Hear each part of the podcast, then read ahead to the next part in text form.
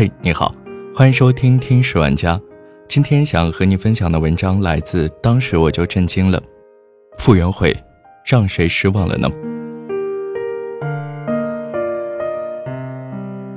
昨天，国际泳联世锦赛已经进行到了第五个比赛日，运动员们的表现一直牵动着大家的心。让人激动振奋的是，孙杨先后拿下200米、400米的自由泳冠军。其中，孙杨以三分四十二秒四四夺得四百米自由泳冠军，已经是这个项目的四连冠了，也是泳坛历史上的第一人。作为我国的泳坛名将，孙杨已经从那个曾经爱哭的小哭包，成了更有担当的中国游泳队的队长。虽然年龄和体力都已经不在黄金时期，但他仍然在为二零二零年东京奥运会拼搏准备。和孙杨拿到令人欣喜的成绩相比，另一位备受关注的运动员傅园慧就有些争议了。在五十米仰泳的项目中，傅园慧虽然在预赛游出了第一的好成绩，但是在半决赛却遗憾排名第九，无缘决赛。比赛后的傅园慧显得很沮丧，但他表示自己已经用尽了全力。他说这一次他做到了自己可以触及的最高点，所有的问题也去尽可能的克服了。他觉得对不起教练和一直关心鼓励他的人。最后，傅园慧表示：“回去继续努力吧，我觉得比不好也很正常，因为人生中大部分都是失败。”比赛结果出来后，网上又有声音说傅园慧就是不务正业，想着挣钱，经常上综艺，所以影响了比赛。对于这些声音，傅园慧表示：“如果真像大家说的那样，那是自己活该。”可事实上，傅园慧还是受伤病的影响。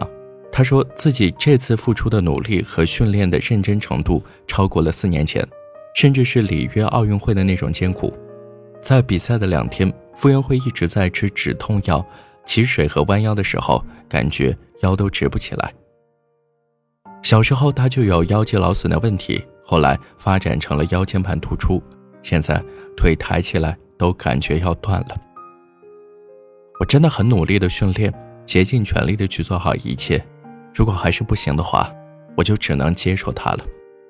拼尽全力的训练，因为伤病影响了发挥，付出的艰辛努力却被说成是不务正业，上综艺影响了比赛。最后，傅园慧说了一句看起来有些自暴自弃、心灰意冷的话，或许就像网友说的：“我不适合游泳吧。”其实和孙杨、徐嘉余这些经常拿金牌的选手来说，傅园慧。倒没有太大拿金牌的压力，因为他之前的状态和成绩也没有特别好。对于明年的东京奥运会，傅园慧还是想参加的，但他不知道自己合不合适。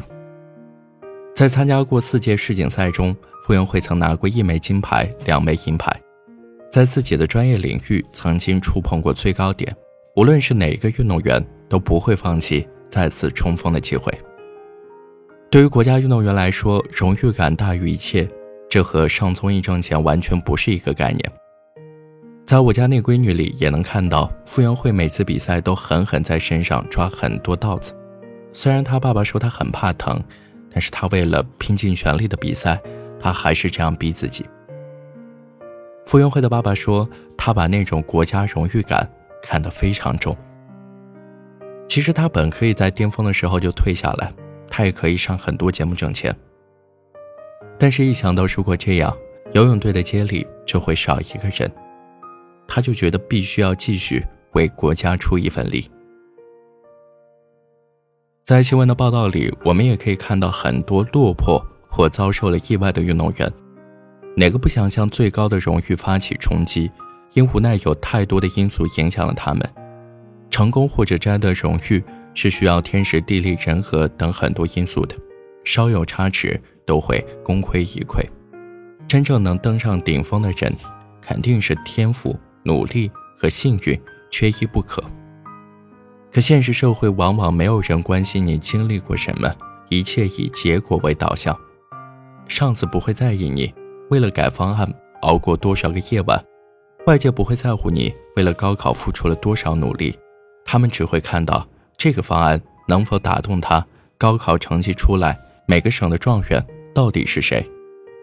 哪怕你在这个过程中流血又流泪，满身伤痕或几度崩溃，只要没成功，那一切都是枉然。没有人愿意去听创意失败的老板讲经验，即使他在这个过程中收获很多；没有人愿意听一个新进员工的分享，就算他天资不凡，日后注定能有所成就。好像只有站在金字塔尖的人才配谈梦想，才会有人愿意听他们过往的经历。那么，待在塔底下的芸芸众生呢，就只配浑浑噩噩的活着吗？其实我们都是渺小的个体，虽然明知前路险阻，仍没有放弃希望。生活总是狠狠地把我们踩在脚下，但只要还有一口气，就得去拼去闯，不是吗？虽然总是被生活击垮，虽然常常看不到方向，但这样的每个普通却又鲜活的我们，也是。值得被纪念的呀。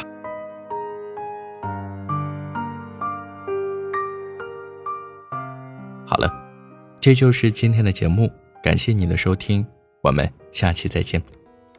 窗台轻轻弹，雨打六月芭蕉扇，蓝雨伞白不翻，江。窗台轻轻弹，雨打六月芭蕉扇，蓝雨伞。